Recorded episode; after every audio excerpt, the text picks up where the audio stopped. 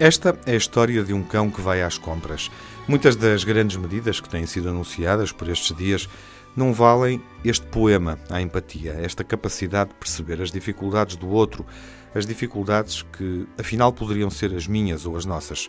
Quando a Covid-19 atingiu os Estados Unidos, René decidiu isolar-se do mundo. Com uma doença respiratória crónica, tão grave que a obriga a usar regularmente uma botija de oxigênio, ela sabia que não se podia expor pertencia a um dos principais grupos de risco, por isso fazer a vida normal estava fora de questão. Ao lado da casa onde mora, no Colorado, vive há mais de 10 anos Havlet, o simpático dono de um Golden Retriever chamado Sunny.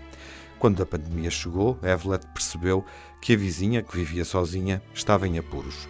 Mas o risco de a contaminar inibiu de se chegar perto para saber se ela precisava de alguma coisa. No entanto, não podia deixá-la desamparada. Lembrou-se então de usar o Sunny, o cão, que tão bem conhecia René, podia fazer de intermediário entre os dois. Aliás, os Golden Retrievers são perfeitos para esse papel.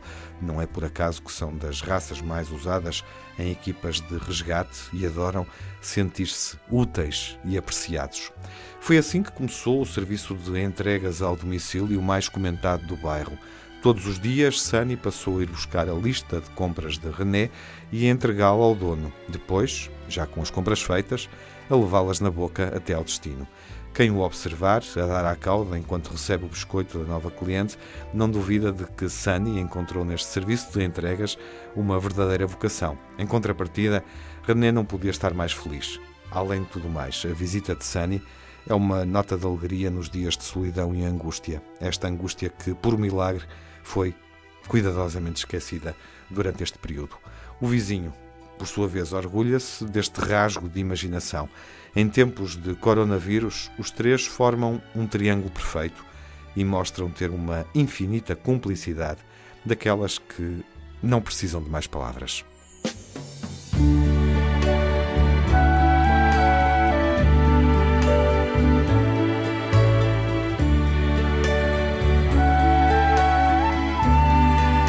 What a wonderful world.